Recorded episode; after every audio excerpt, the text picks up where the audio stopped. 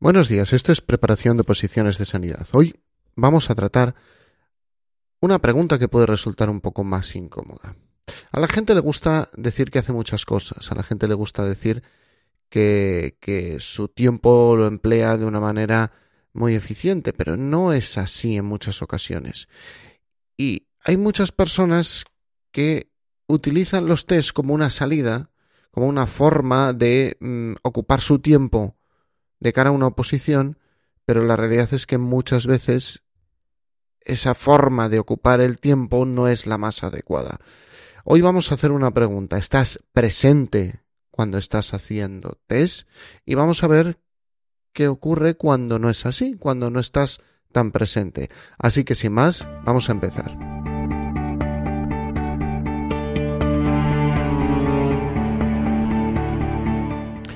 Esto es Preparación de Oposiciones de Sanidad, el podcast de EC Oposiciones.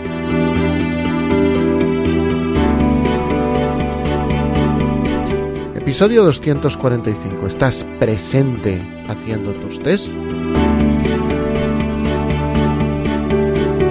Muy buenos días a todos, bienvenidos un día más, un episodio más a Preparación de Oposiciones de Sanidad, el podcast donde encontrarás consejos de estudio, técnicas de organización personal, técnicas de productividad y todas aquellas cosas que te pueden ayudar enormemente a lograr tu objetivo, que es conseguir una oposición sanitaria. Este podcast no está pensado para ninguna categoría profesional en concreto. Ya te quieras presentar a una posición de enfermera, de matrona, de técnico en cuidados auxiliares de enfermería, sea cual sea tu objetivo, espero que aquí encuentres consejos y herramientas útiles.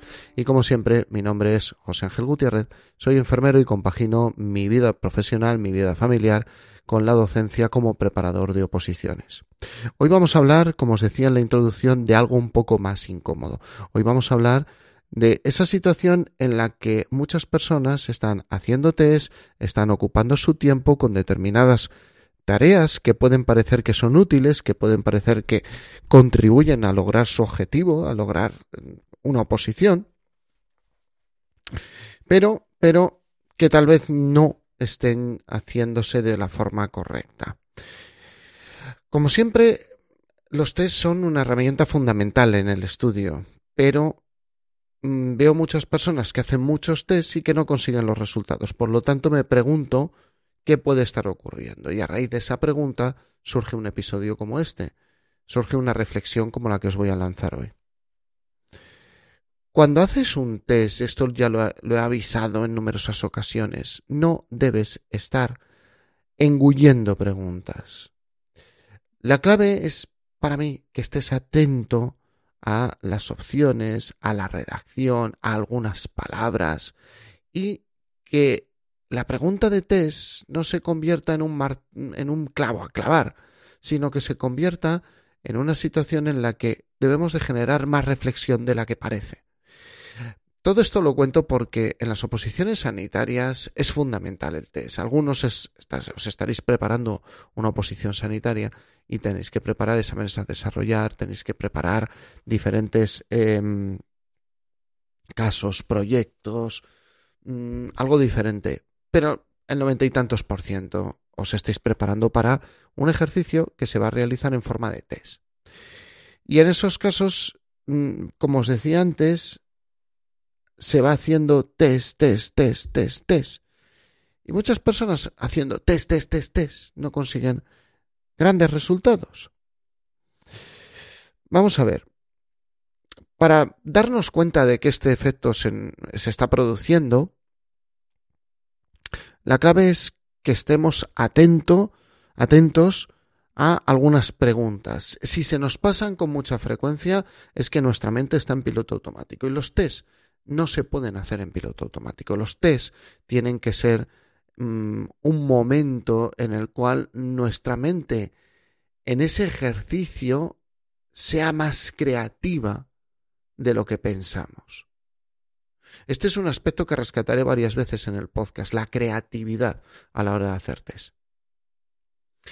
Muchas veces veo que nos dedicamos a hacer los test como una especie de ejercicio estímulo-respuesta.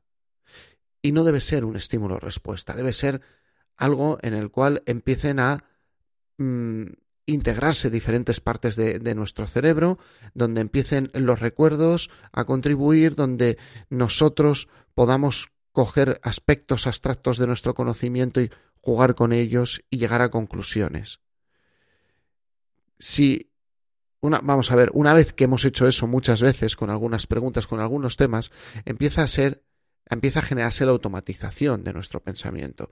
Pero muchas veces creo que queremos entrar directamente en la automatización y no nos damos cuenta de que automatizar sin saber lo que necesitamos automatizar puede ser un error.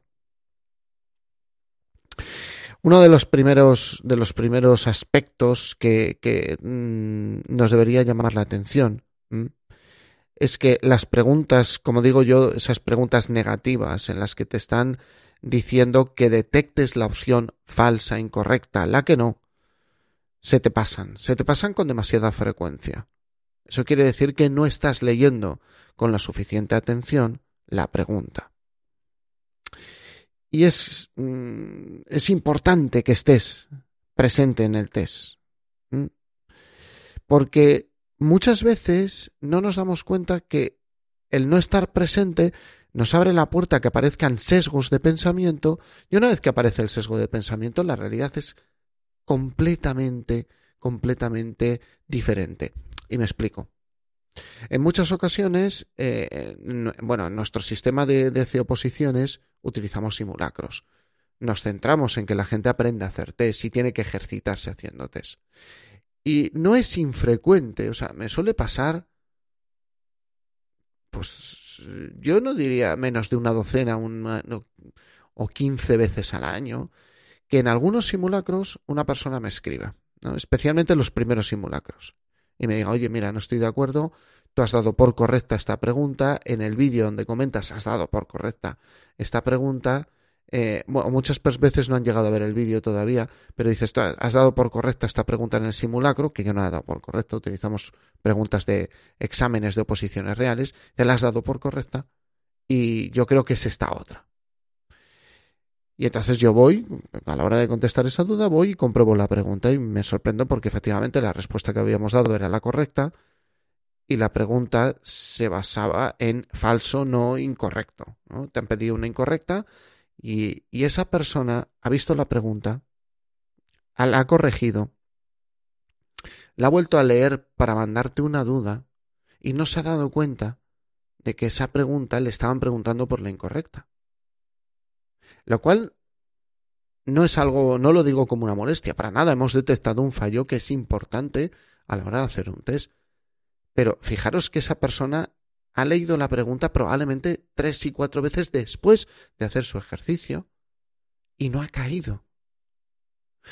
Entramos en un momento en el que hay un sesgo, no estamos presentes haciendo el examen y en el momento en el que el sesgo toma el, el control de nuestra percepción y de nuestro recuerdo, ya a partir de ahí. Perdón. ¿Por qué siempre me entran ganas de estornudar cuando grabo? Por Dios, me debe dar alergia esto. Bueno, en el momento en el que la persona eh, en, en, entra el sesgo en su cabeza, ese sesgo se adueña de todo. Esa persona siempre lo va a ver bajo esa óptica distorsionada y eso es preocupante.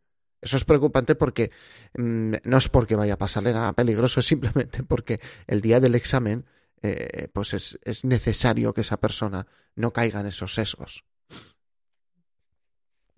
Bueno, vamos a ver. El segundo punto es las preguntas que son de palabras clave. ¿Detectas las palabras clave?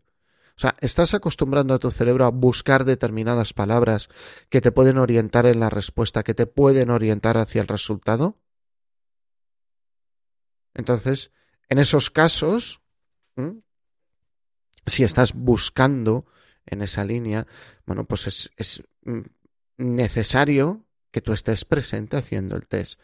Cuando empiezan a sonarte especialmente preguntas de legislación, cuando empiezan a sonarte varias opciones por igual, es que hay una palabra que no estás detectando que lo cambia todo. Y si empiezan a sonarte varias opciones por igual y vas a tener problemas para discriminar la correcta, bueno, pues tenemos un problema a la hora de realizar el test de tu examen. El tercer punto es, te estás acostumbrando a la hora de hacer test a apuntar, subrayar, a tachar, redondear lo negativo, que es algo que insistimos mucho en nuestros cursos, porque son elementos claves en un test. Eh, ¿Esto lo estás haciendo o simplemente estás contestando? Lo que tenemos que tener claro es que si esto no lo haces en, en, el entrenamiento, no lo vas a hacer en el partido. Esto es algo que insisto yo mucho. Digo, os va a ayudar enormemente en muchas preguntas, subrayar los conceptos relevantes, tachar cosas, emborronar el examen. No, no lo hago, no tal. Y luego, claro, no lo haces en el momento de ejercitarte con tus test, lo cual te ayuda a focalizar la atención en lo que te preguntan, en las palabras, en detectar el incorrecto, el falso, el que no. Lo estás haciendo eh, en tu entrenamiento, el día de tu examen te sale. Lo que no puedes pretender es que el día del examen emerjan en ti hábitos que no has cultivado a la hora de hacer test.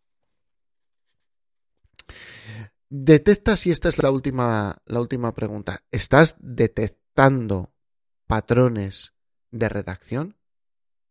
Esto solo es válido cuando te entrenas con preguntas de otros años, de otros exámenes, pero ¿estás, estás viendo algún patrón de redacción? Bueno, no nos vale que sigamos los patrones de redacción de los autores de un libro, ni siquiera, o sea, no por criticar a los libros, sino porque no van a ser personas que estén haciendo las preguntas del examen. A la hora de hacer test y de estar presente en el momento de tu, de tu preparación, no se trata de ir ni más rápido ni más lento.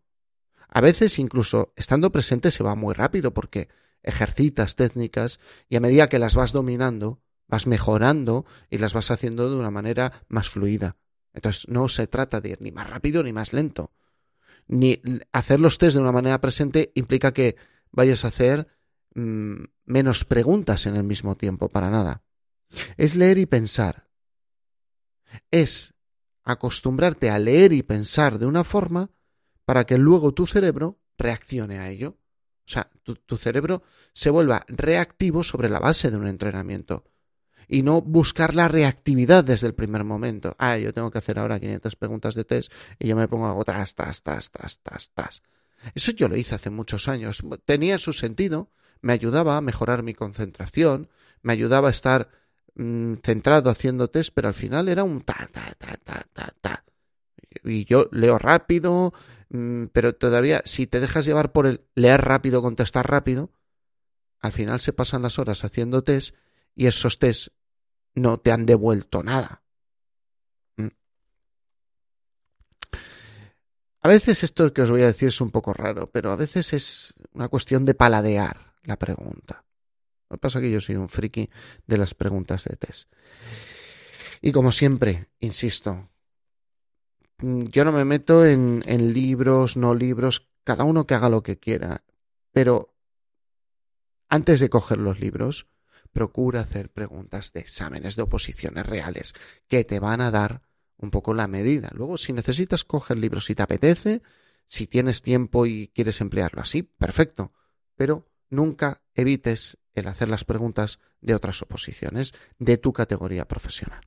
Bueno, dicho esto, acabamos un episodio que intenta ser breve, que intenta que, que en poco tiempo os deje una pequeña reflexión eh, acerca de eso. La idea de hoy fundamentalmente es que vosotros veáis que en algunos momentos determinados fallos que se repiten de manera sistemática a la hora de hacer test en vuestro entrenamiento, pues son fallos que se deben a no estar presente y en otras ocasiones, bueno, pues simple y llanamente es porque mm, queremos dedicarle mucho tiempo a hacer test y vamos haciéndolos cada vez más rápido y eso no nos está aportando lo que necesitamos aportar. Y vuelvo a repetir, todo esto viene por la reflexión de determinadas personas que te dicen, oye, mira, es que hago muchas horas de test y luego ves el examen y los resultados no son los esperados para esa dedicación de tiempo. Ya sabéis que una de las obsesiones implícitas de este podcast es el, utilizar el tiempo convenientemente. Bueno, pues dicho esto, os agradezco enormemente vuestra atención.